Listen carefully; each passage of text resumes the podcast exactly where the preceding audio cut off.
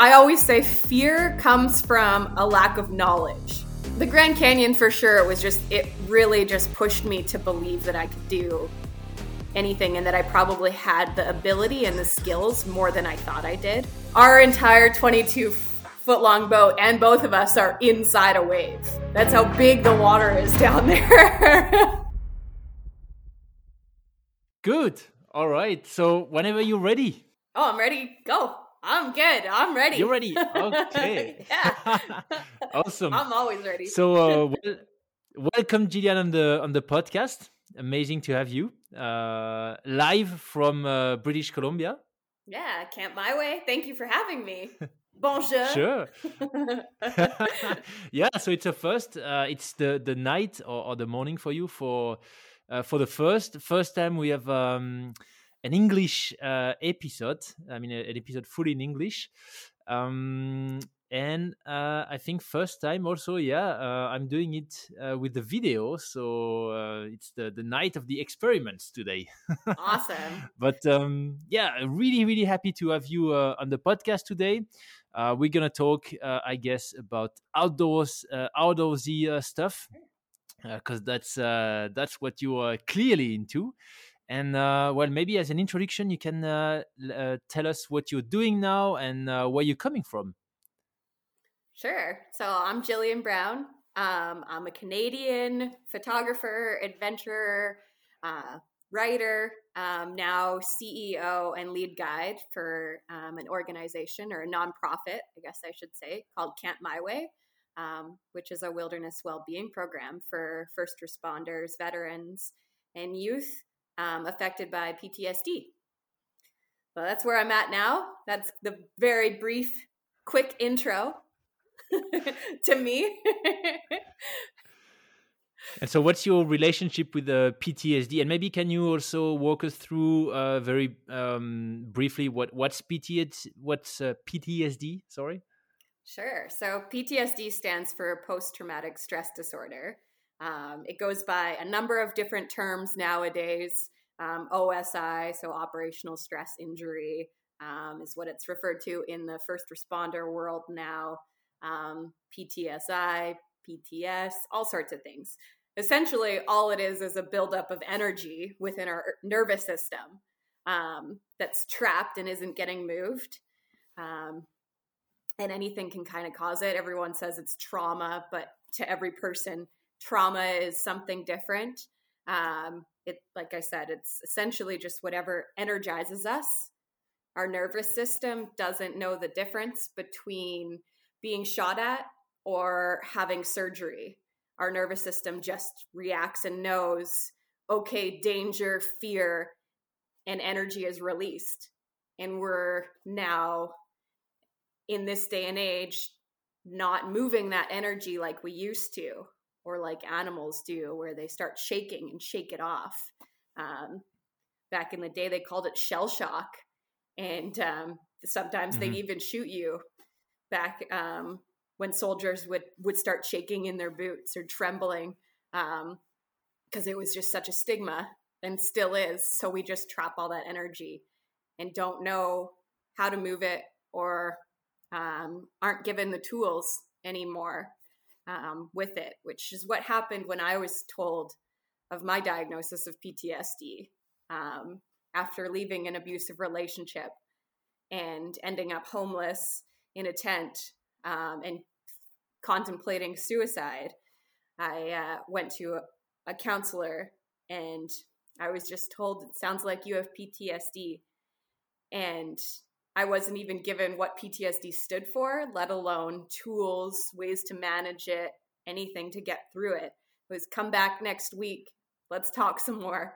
And I was sent back to my tent in the woods by myself um, wow. more confused and scared than I was when I first went to the counselor, um, which unfortunately is kind of how it goes with most and for most people, um, especially our first responders. Uh, yeah, so so here at camp we give that education that I just kind of shared, um, as well as share the tools that I learned and that the founder and my partner Terrence Kosakar learned through our own experiences of trying to um, and putting it sorry trying to is the wrong word putting in the work to save our own lives through being outdoors fitness um, and moving that energy. Basically we just share all of what we learn our daily routines with those who come up to camp. Wow.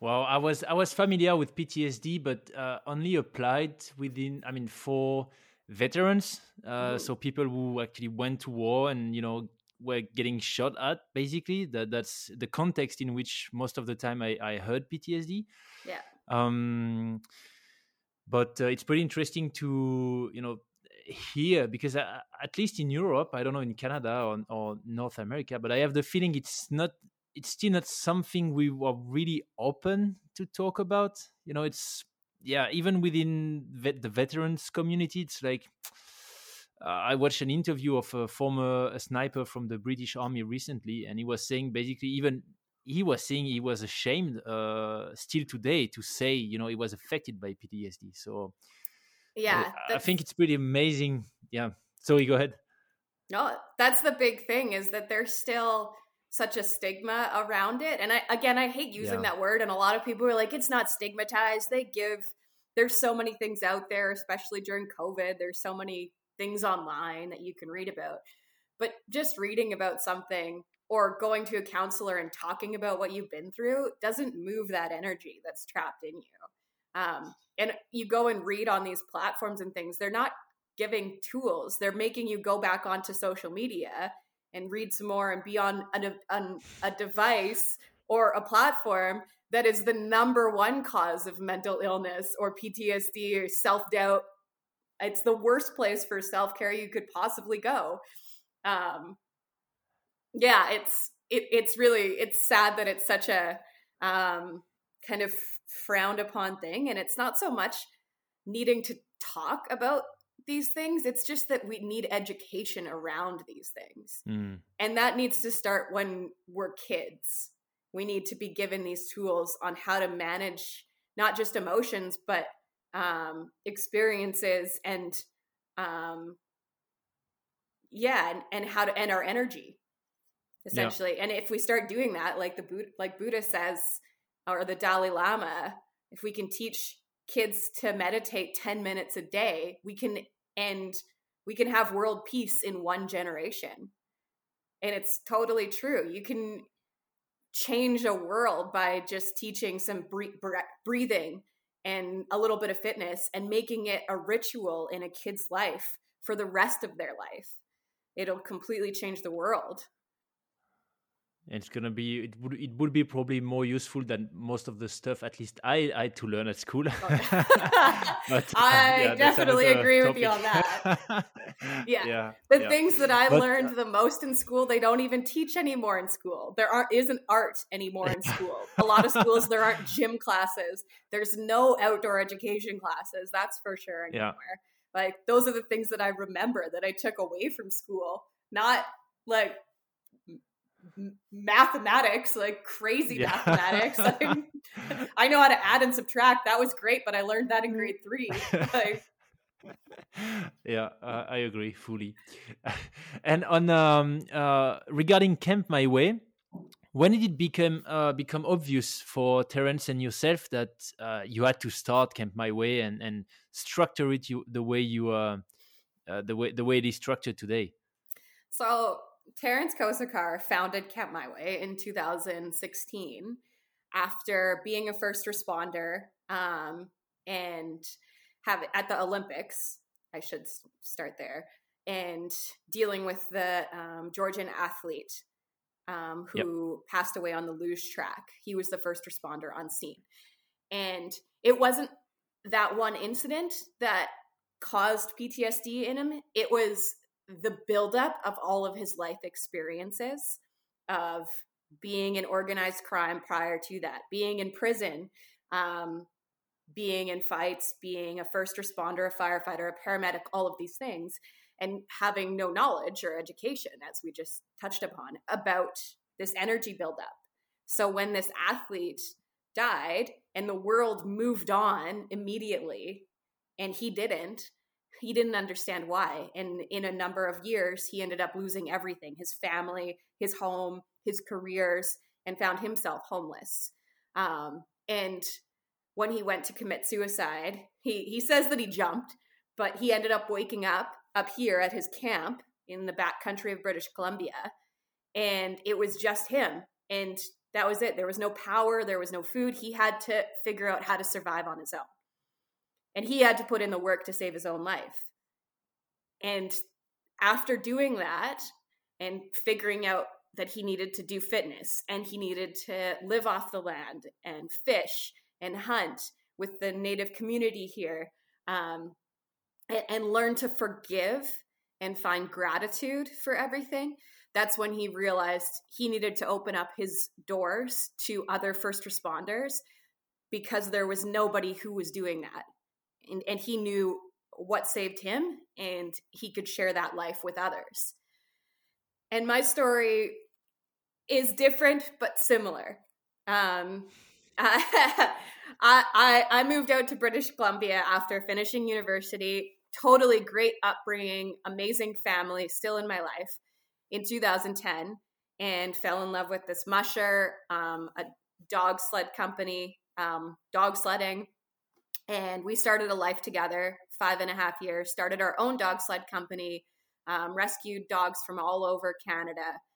And um, unfortunately, that life, that relationship was abusive from basically the get go.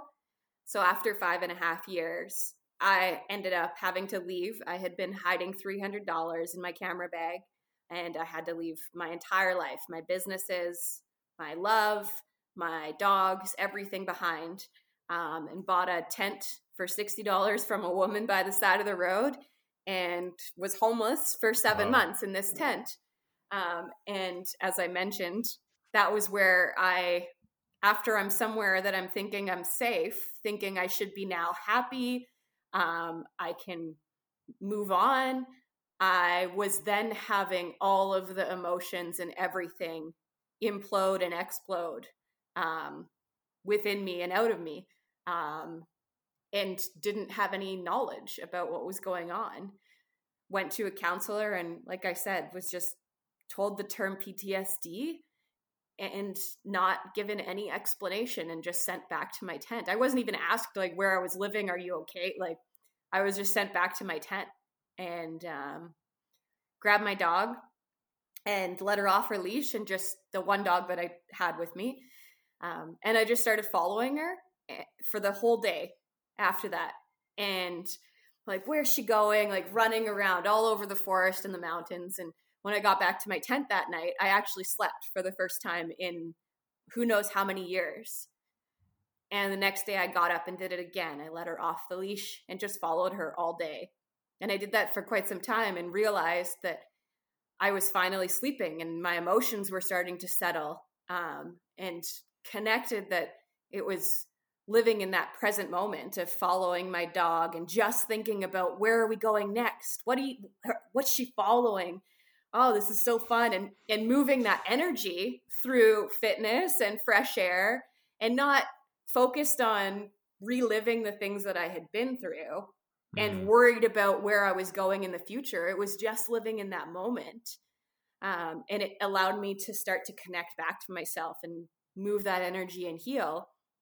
And it's not like the past it's not like you forget the past. It's not like the things you've been through are gone you still have that energy. It's just moving it so that you can get through it. So you're not fixated on it. Um, and started to incorporate more fitness within that those hikes. Um, and basically, Terrence and I were doing the exact same things.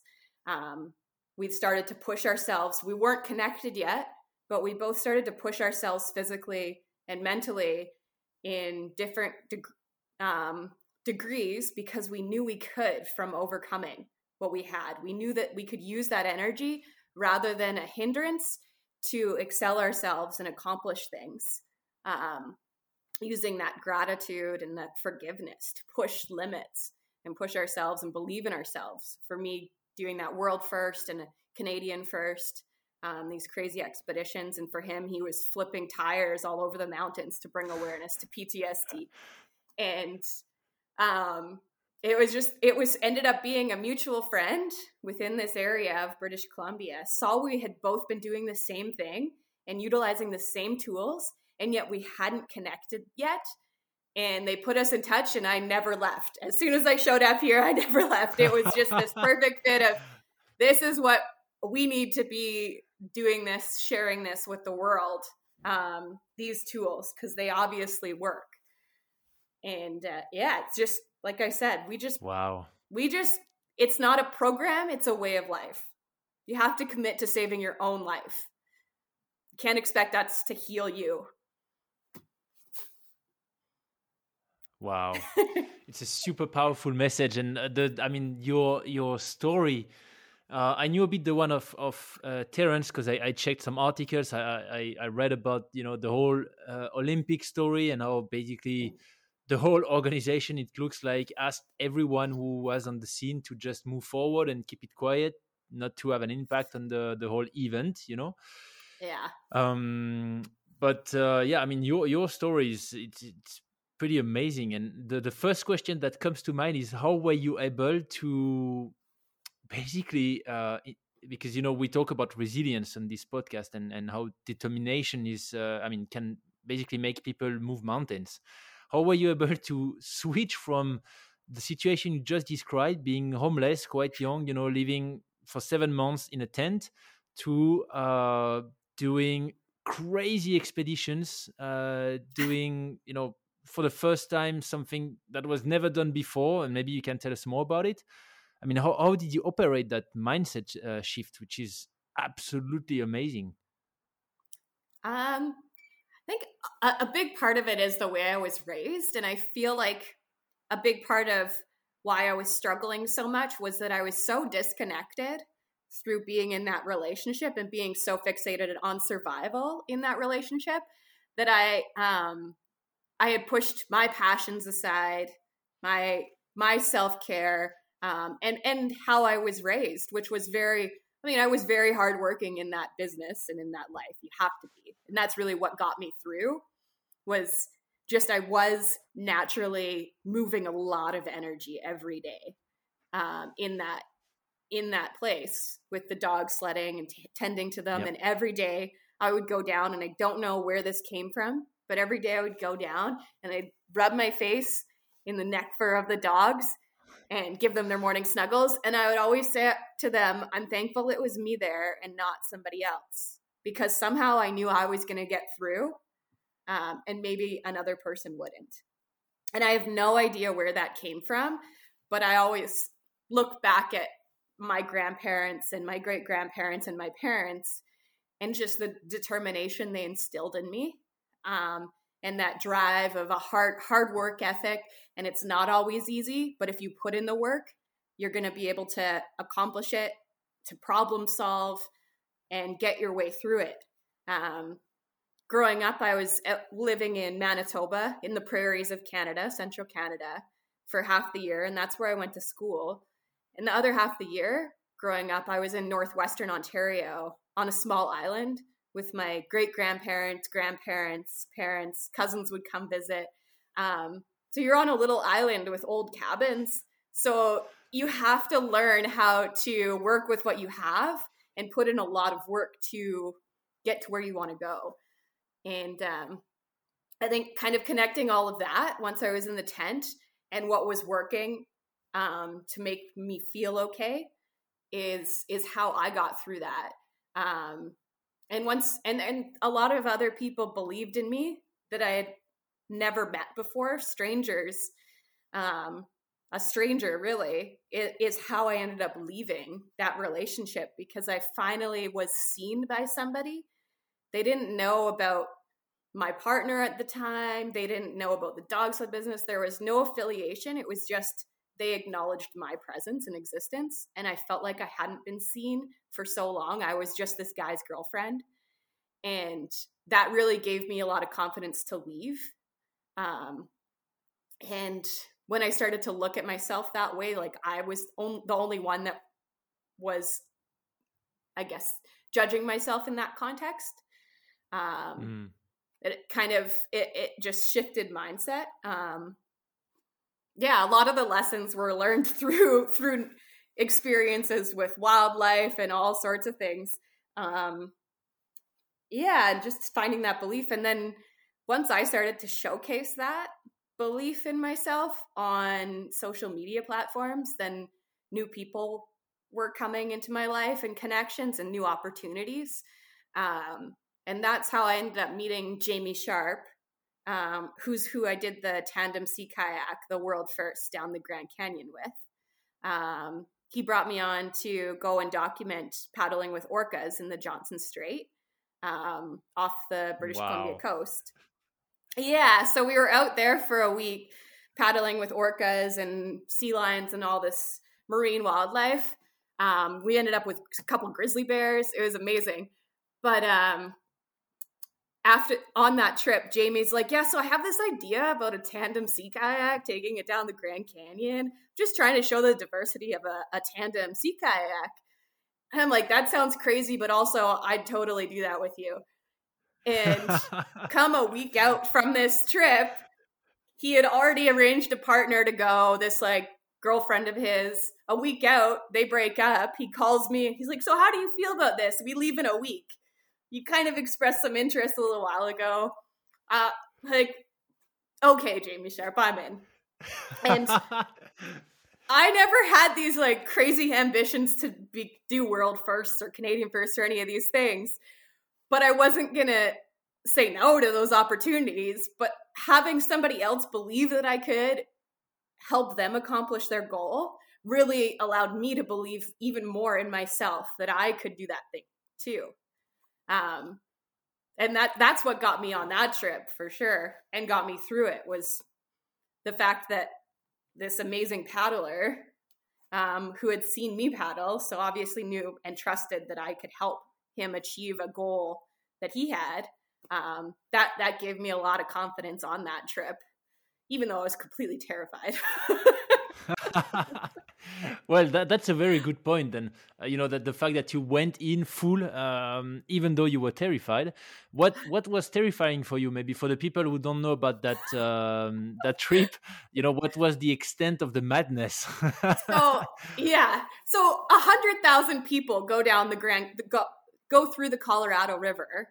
Um, through the Grand Canyon, go down the Colorado River, sorry, through the Grand Canyon every summer so in like a three month span, a hundred thousand people go down it. So people think, oh, it's not that big a deal. But those people are in rafts, and rafts are designed to go down the Colorado River a little bit differently than a 22 foot long fiberglass sea kayak that is self supported, so has 12 days worth of food and gear within it, no raft along.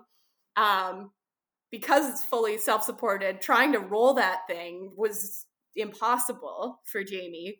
Um, yeah, so that's part of it. When you're the Grand Canyon is rated on a totally different scale than other rivers because the water is so huge.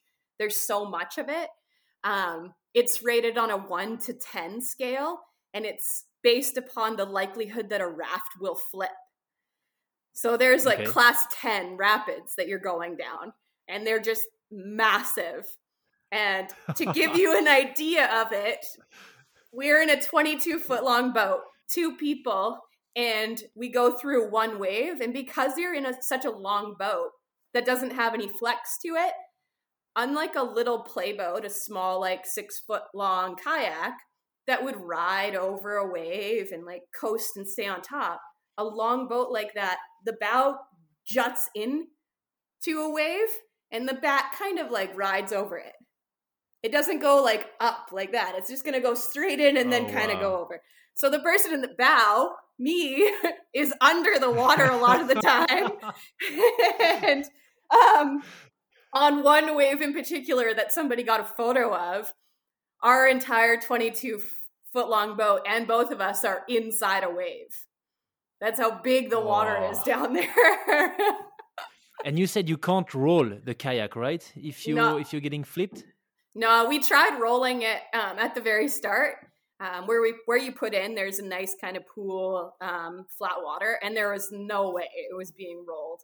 Um, wow.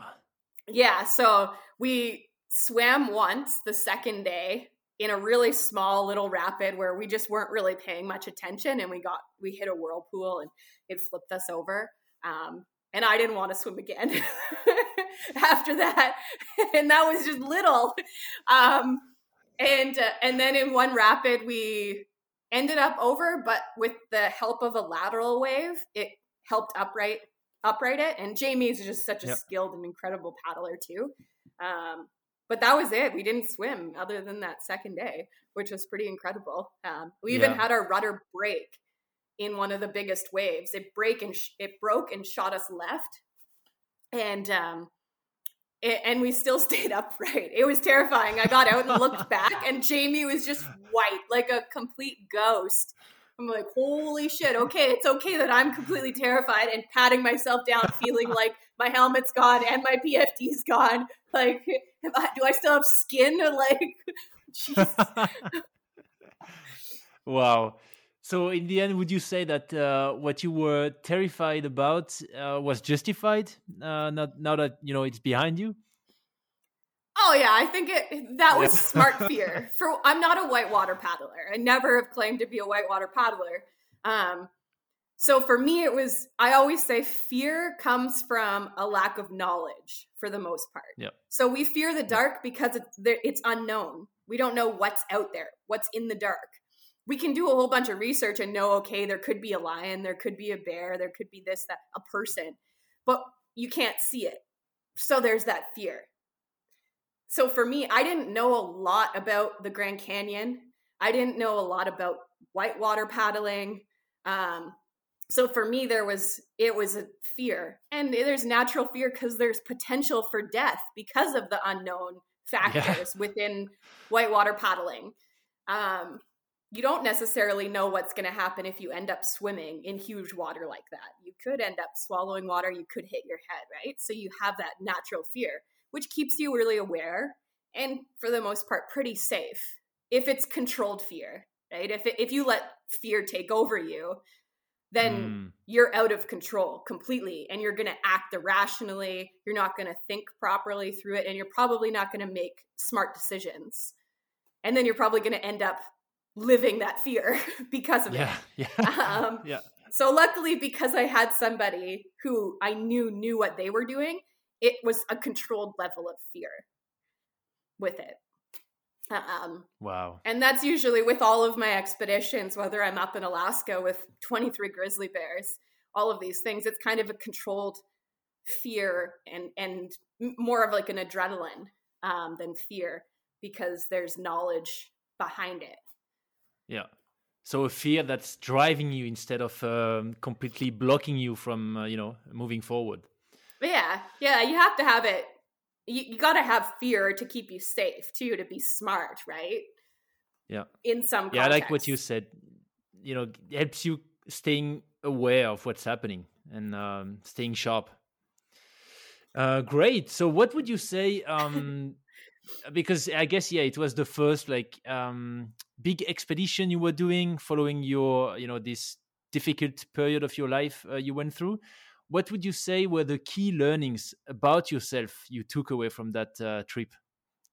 Uh, that one really pushed me to believe in, that I was able to do anything. And I kind of swore, we put in on my birthday. And I swore that okay. Um, I, I would kind of say yes to any opportunity that came about from that point on. Because if you believe that you can get through it, then I felt like you could get through it. If we had if we had failed, if the boat had broke, we would have hiked. We would have had to hike out. We would have figured it out, um, kind of thing. I always just believed that there wasn't that worry of like death. Um, mm.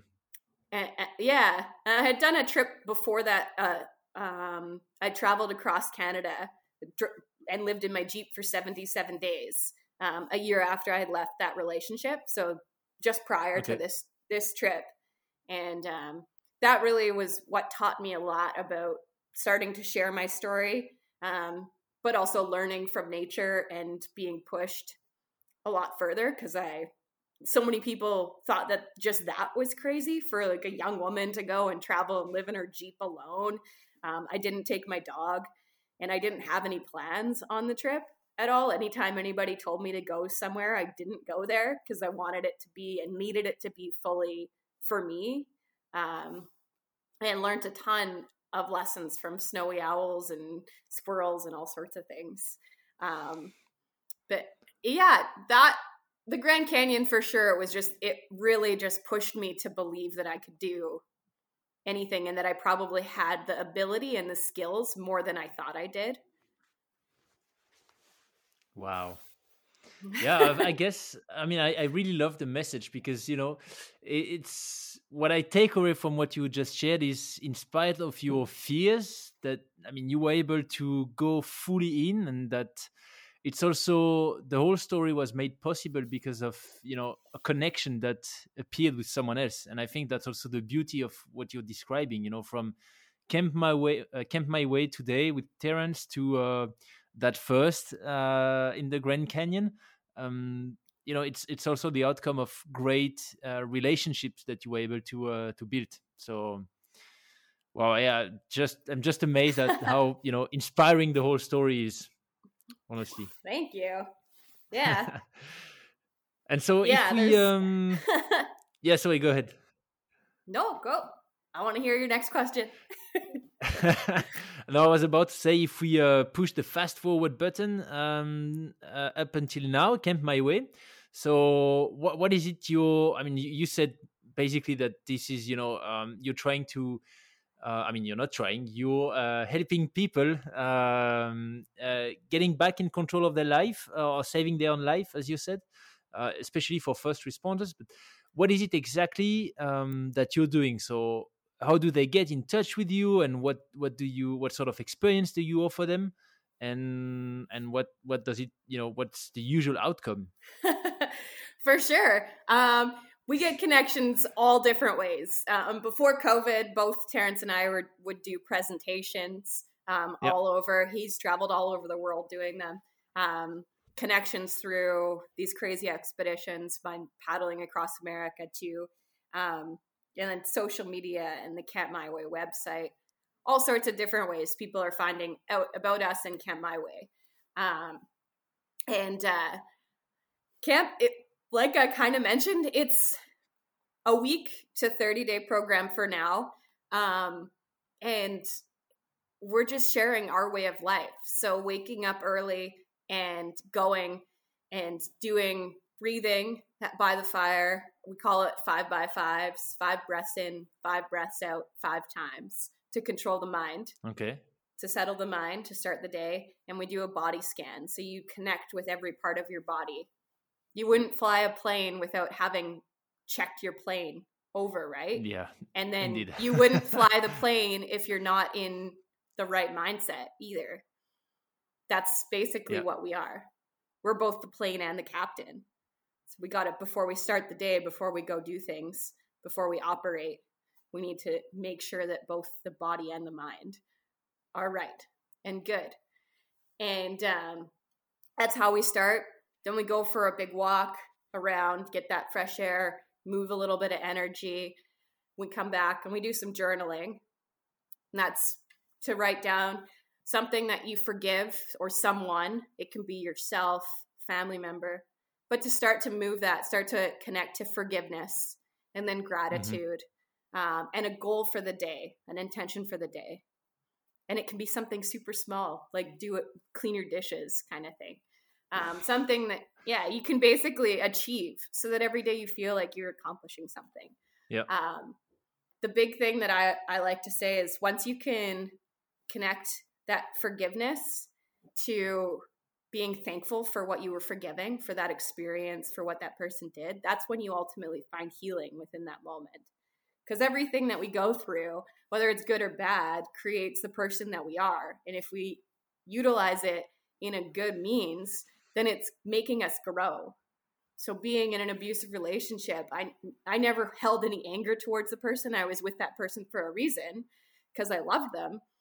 And forgiving that situation and then being thankful for it creating the person I am now and being able to share my experiences and my tools allows me to never to not have any sort of anger towards that experience in any way or hold any sort of anything against that person or any of it to be thankful for that experience um, that's that's the biggest uh, uh eventual goal of that ever with teaching um, forgiveness and gratitude.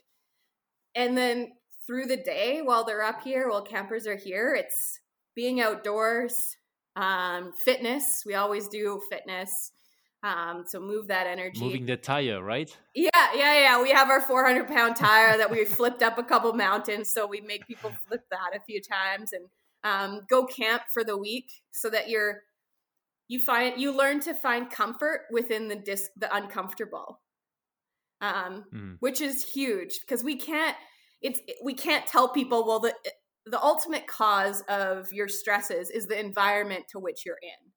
So just change your environment but but realistically most people can't just pack up and move yeah. out of a city and go and camp but you can learn to find tools to feel comfortable within that uncomfortable situation and if you can learn to find comfort when it's pouring rain and all you have to sleep under is a tarp and you're soaked and kind of shivering and you're so thankful for that warm meal then when you go back to your home and you have a nice hot shower and you can read your book and you have your TV and Netflix, you still have that in subconsciously in the back of your mind mm. that if you lost all of it, you'd still be able to survive.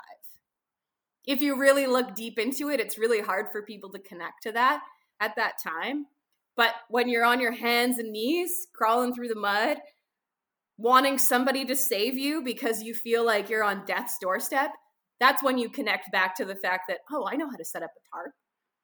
Oh, okay, I can just boil some water. I can start a fire. Okay, I can I think I can maybe maybe get through it. It takes being on your deathbed really to connect that, but if we can allow that to be in the back of people's minds at least, it does help ultimately in the long run, hopefully. Um yeah. Like like I said before, it was Terrence and I connecting that we had to save our own lives. And that's what we try to teach here. We share all the tools, but ultimately it's up to every camper to implement them. And you have yep, to turn yep. a routine. It takes 21 days of doing something for that routine to become ritual. And uh, that's the ultimate goal. You have to do it every single day.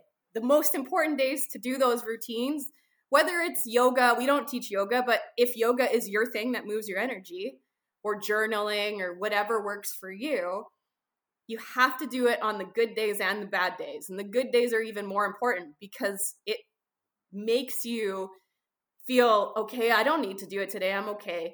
Cuz then when on the, the, on the bad day, it's even harder to get motivated to do it. Mm. Um yeah, so it's it's like we're going out on an expedition. For me, it's like taking yeah. a person out on any of my expeditions, except this is like the most timid of expedition you could possibly go on because you can you can stay at camp here if you want. If you're terrified to go out in a tent, then we just stay here. We don't want to make people terrified. We want them yeah. to learn comfort, like I said. and so, do you allow people to um, use this, their smartphones? Because you mentioned you know most of the time it's the environment but i also believe it's you know the all the disturbances uh, i mean all the noise around us.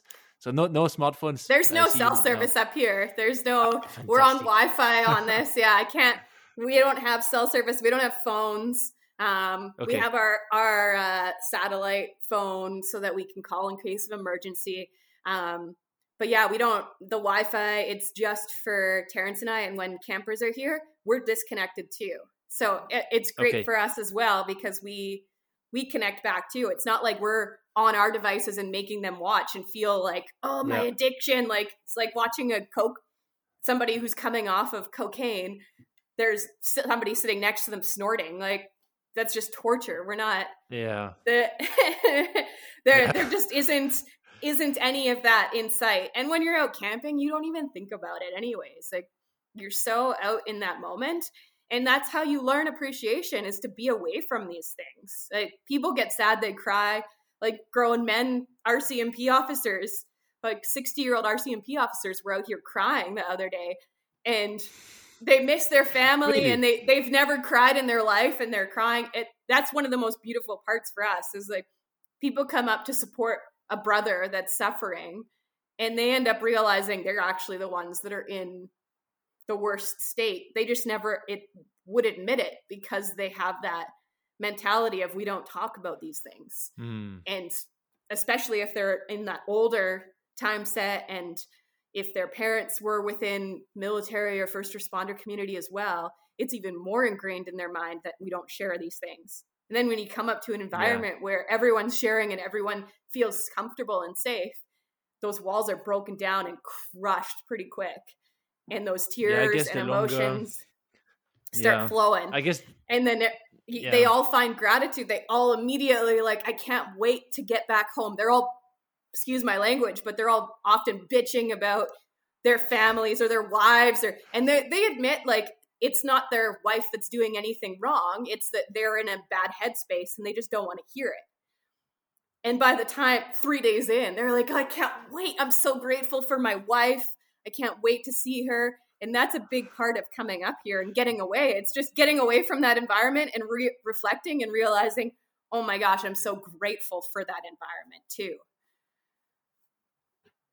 Yeah, I mean, yeah, I was I was about to say also with the you know the um, the the emotion. I guess the longer you shut them down, uh, the bigger when when they finally come out, uh, the the yeah the I mean the bigger it is, you know, and yeah, I can Right. relate to the fact that when you leave comfort or or things you don't even realize you should be grateful for, that's that's also a super powerful moment when you're like, well, ac- actually that's what I left behind, and uh, it's pretty amazing what I left behind. So That's one of yeah. my favorite things about expeditions. I, and I feel like a lot of adventurers and people who actually like push their outdoor limits for long periods too. I, I'm sure, like you just mentioned, you connect you you find that you're grateful for like the most simplistic of things, like a flushing toilet or like just the access to like Water. hot water so fast. Yeah. Like all these like the the most minute details. Um, or Yeah. for me, when like most expeditions, your food's often like kind of the same texture, like kind of mushy. Generally, like oats for breakfast, a soggy Yeah. granola bar for lunch, and then and then dehydrated food for dinner. So it's all kind of the same consistency. So you really get a you really appreciate crunchy food when you're off an expedition. That's right. Yeah. Not even Yeah, fresh, crunch- it's just crunchy.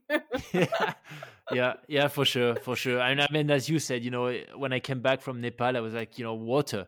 I can just open, you know, uh, go in my apartment, open, you know, the how do you say the tap, you know, Yeah. um, and then have water that I can uh, that I can drink directly. No need to, uh, you know, use a peel to clean it or anything, boil it or whatever. It can just drink water, Right? Which is, Oh. um, yeah, yeah, yeah, yeah. cool. On, and so, on, on the Grand ahead. Canyon, and then uh, when I was on my trip paddling across America at 150 days, you're on a river the whole time, but you're on the most polluted rivers in North America. So you can't just drink the water. You can't even like I didn't even feel comfortable filtering it and putting chemicals in it. I don't I don't generally put chemicals in my water anyways. I always just filter um, with like a Platypus GravityWorks. Um, and I've always been fine just doing that. I'd rather not have chemicals in my body. Um, but to have to haul water while you're on a river is like the most frustrating feeling. And you really connect to how bad we are tampering with our environment with that. Because you're just like, I just want to drink this water. And I now have to like ration what I have to figure out when I can get more somewhere and have to deal with all my gear while you're solo, like all those things. Um, yeah, for sure, water is such a a, a ridiculous appreciation, and you, yeah. I- I understand a lot of the third world countries when it comes to that. For sure. And I, I would actually be surprised, you know, we, we just mentioned both of us the, the things that um, uh, stood out for us uh, thanks to our expeditions that we we are really uh, you know grateful for. What are usually the um, what are usually the things people are the most surprised with in uh, when they go through the the Camp My Way uh, programs? Um, if there is any, you know, like if, if most of the time it's I don't know one one thing in particular where they are surprised or, or discover uh, something that seems obvious but they never saw before. For sure, um, it's not the camp. It's not the tools that we're sharing. It's that they're connecting to some to themselves and they didn't expect that like i mentioned okay in particular we had this we had a group of first responders up in october and they were all from the same area they had all been involved in the same incident a really really tragic um, bus rollover at a glacier in um, the icefields parkway in alberta. And they had all been first on scene um, rcmp officers sheriffs a firefighter and they all came out to support the one of them who had actually start, spoke up and said i'm really affected by this. I've been diagnosed with ptsd i've been given meds and I, i'm struggling. And his brothers came up to help just to be there as support for him and to learn tools so that they could better support him once they're back at their station and working together. And those men were the ones that their surprise was like i said within a couple days they're crying and they're looking at us being like i don't know why i've never cried in my life. I don't know why i'm crying. And they're writing and they're then they read out their journal entries to us around the fire in the evening. We all read and share and it's like i never connected these things before. Like i have fear of dying because I haven't spent enough time with my daughter or like I see I see dead people kind of thing. Like these crazy things that they were just shocked that because they're not in an environment where it's stigmatized to talk about where they have fear to talk about where they um, are uncomfortable to talk about that they all of a sudden are out here in this natural environment which nature has no judgment it's a big reason mm. why I found so much healing being homeless in that tent was I was not in a place where there was judgment. You're accepted. Everything in nature is accepted, whether it's perfect or imperfect. And it's allowed to flourish and grow, and nature works together to get that imperfect plant, animal, whatever it is, through it or to utilize it in a different way. And I, that's the most surprising thing for for every camper is that they connect to that a different part of themselves that they didn't even know existed before. Um, same with when we've had youth up here. The youth when we we go and summit one of the mountains and the whole way up they're like i can't do this. Like they're stopping all the time. I can't do this. No there's no way i can do this. And then they get to the top and they're like holy shit i never thought i could do this.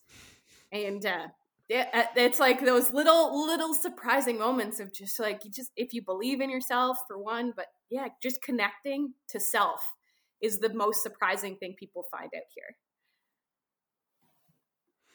you know it makes me think what what you said earlier that it's probably also something we should learn you know earlier as kids you know or, or do you do that actually because it's a bit i mean sure. not a shame but you're like you know if if you if you can only do that at 60 years old and you realize that uh, all your life you've been you know putting your emotions behind because you know you're coming from a family with military i mean ties to the military or something that makes no sense you know you're like i mean what if you were able to use those emotions um, earlier in your life you know what what would have been your life in that case uh, there's so, so many things that the ed- education system you look at it what what are we teaching our kids in school? We're teaching them like math. Yeah, these are, there's important things, math, like science. There's important things, but how about teaching them life skills and and emotional well-being and mental uh, well-being but mental well-being is so attached to physical well-being and there's not even that yeah. being taught in school anymore like that's the biggest thing if you look at germany germany in their first responders in 20 years have zero suicides because they start when they're youth Okay. when they're when their kids are young they start them in the fire brigade program so they begin to learn how to be a first responder and how to deal with the, the emotions with the calls with all of that when they're young. So by the time that comes the t- comes a career choice they know whether they are equipped to be a first responder or if they're not.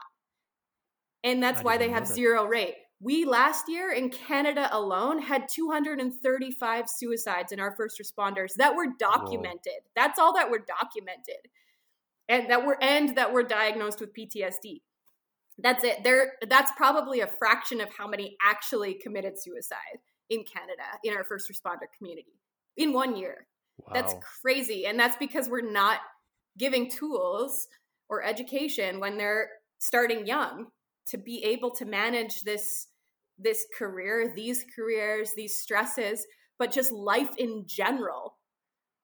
Like it just seems so obvious and so crazy that Yeah. it's not something at this time frame. Like, like I said, the Dalai Lama says 10 minutes a day to to meditate if we can teach our kids to meditate for 10 minutes a day and that meditation can be like like we're going to be able to get a room of grade oneers to sit still for 10 minutes but it's not about sitting still do do some breathing for all of 2 minutes. Breathe. Just sit together and think about your breaths for 2 minutes.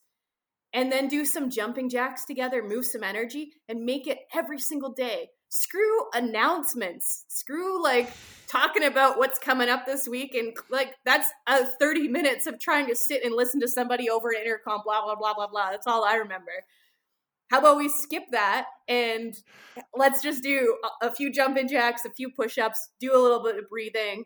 Let's go around the circle talk about like do we forgive our mom for packing us a tuna sandwich when we asked for peanut butter and jelly? Like right? But like that it's so simple and yet it it's not being done. It's just Yeah. crazy.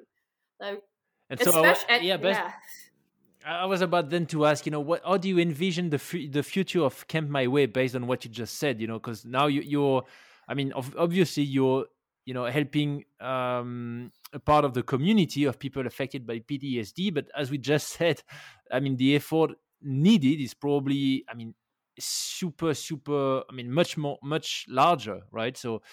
Uh, is it something you are considering like i don't know expanding um, or, or starting to you know provide online courses? Why not for people you know outside of british columbia? I don't know but w- what's the next step for you? Right? Um the big for us the big thing is trying to get people off of online.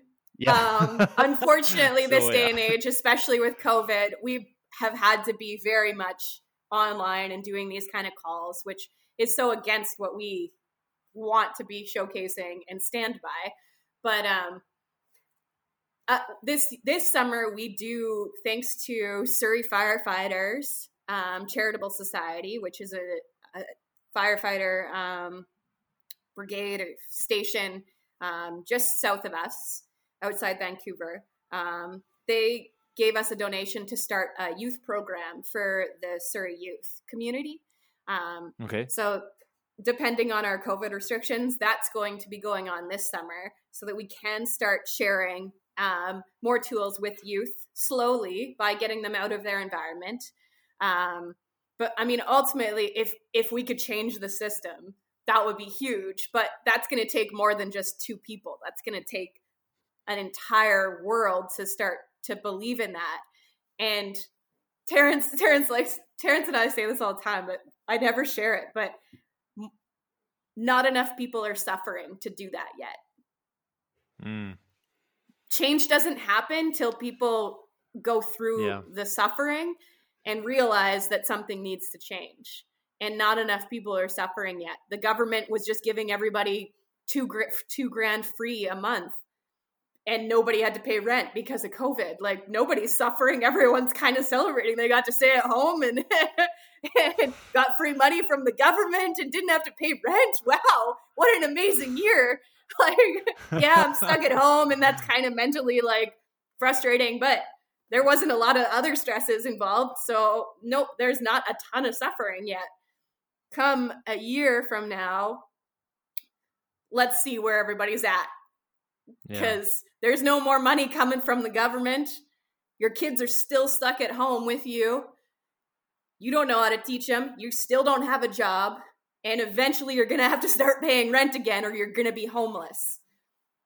Let's see where you're at when that all happens. And maybe then the education system or the government or the parenting will change a little bit and we'll mm. see that maybe these kids will be the kids to to not have suicide in the future um yeah I mean, yeah that's that's it, yeah. it's kind of a hundred year goal yeah yeah but i think you know uh, i'm a big believer in the fact that all the big changes are actually initiated by small initiatives um, or, or, started by small initiatives uh, that are truly impactful. And from what I could see, and you know the the, the passion with which you're sharing what you're doing at Camp My Way, uh, it's it's what you guys are doing. So again, uh, for me, it's you know really interesting to see what's happening on the other side of the Atlantic on that topic and yeah pretty uh, pretty inspiring i actually don't never heard of something similar to that um, in europe so at least definitely not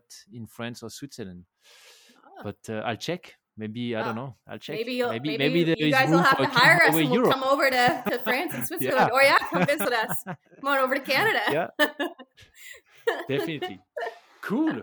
Um, well, Gian, we're slowly but surely getting um, close to the end. Uh, I was wondering if there is, you know, if there would be one message or one piece of advice from your um, intense experiences uh, over the past few years that you'd like to share for people who might you know be affected with PTSD or not, but generally people who are considering you know maybe changing their environment, uh, as you said, what would that be? I think the biggest and easiest thing that I can suggest to anyone, no matter where they are, whatever environment they're in, situation they're in, is go for a walk. Go for a five minute walk because you're removing yourself from the negative environment that you're in, even if it's just a walk to the end of your driveway. Go for a walk to the end of your driveway, go for a five minute walk, and do your best to find a squirrel and have a conversation with a squirrel. Because I can guarantee you that it's going to make you smile and laugh, and you're going to look around and see if somebody's watching, and then you're going to start to chuckle because, like, man, if somebody were watching, they must think I'm completely insane right now. I'm having a conversation with a squirrel and you're gonna laugh. And it's gonna make you happy and maybe that squirrel will teach you the meaning of life like one did for me. Or maybe you'll be able to scream and yell and get some emotion out to that squirrel. Or maybe you'll feel a lot of compassion for the squirrel but the ultimate goal is that you're getting some fresh air you're moving some energy mm. by going for that walk and you're removing yourself from that little envi- that negative environment for just a few minutes and there's no excuse and it's acceptable no matter where you are if you're in a workplace if you're in a meeting and it's not going so well it is completely okay to say i need to go for a walk for 5 minutes and I'll be right back because if I don't I'm going to fucking shoot all of you fuckers. Like excuse my language but that's where people get to. And if you just go for that 5 minute walk take some breaths, but go get some fresh air and remove yourself from that environment, you're probably not going to get into an argument and lose your job or your family or whatever yeah, yeah, it is, yeah, right? Like there's no excuse to not do it. Get up, get up in the morning, go for a 5-minute walk. When you go home at night, if you're stressed and can't sleep, go for a 5-minute walk. Like there's no excuse. Yeah. I mean, when you see the time we spend on social media, right? Um, I guess five minutes invested in your well-being every day is actually largely feasible. Uh, I would agree yeah. with you. Clearly. There's and so I many see, other things that I would suggest, like writing down forgiveness and all those things, but everybody has excuses and all sorts of things. But you can't have an excuse for five minutes of fresh air, yeah. removing yourself from that environment that's negative and just moving some energy. Yeah. And then eventually it'll evolve to 10 minutes because you're going to start finding a new walking route. You're going to fi- run into that squirrel that's your favorite that you name Joe or whatever, and he brings some friends next time. Like it, it, it, it evolves pretty quick. what was the name of your your squirrel? My squirrel didn't have a name. but he ah, did save my life. yeah. Amazing. awesome. Well, thanks a lot, uh, Jillian, for um, sharing with us your your journey. Uh, again, very very uh, inspiring to see what you were able to overcome and uh, and uh, what you're doing now to well share share what you took away from uh, those experiences. And um, yeah, well, I put I put in the description of the episode all the links to Camp My Way, your Instagram. Oh. Is there any other platform that people can um, either get in touch with you or just follow what you're doing? Any social media is pretty easy to find us. Camp My Way is pretty easy to look up. It's on Facebook, yep. Instagram, um, campmyway.com. My Instagram is Jillian A. Brown Photography. Um, again, you can find it through Camp My Way. You can hear lots of stories of adventure, see lots of photos. Um, and and share here tools, all sorts of things. And you can message me anytime. Anyone can. Um, if you want to share too, if you want to connect, if you feel like you need to come to Camp My Way um, or just talk, people can reach out to myself or Terrence really easily um, through any of those platforms. Yep, I can confirm that because that's how we uh, got in touch. Actually, yeah. just Instagram. yeah. So um, yeah, totally. I'll put all of that um, in the uh, episode description. Uh, again, a big, big thank you for the time you took uh, directly from Camp My Way, British Columbia, and uh, I wish you all the best for the the well for for the next step with Camp My Way and uh, and your your next adventures. Thank you so much for having me. It was an honor.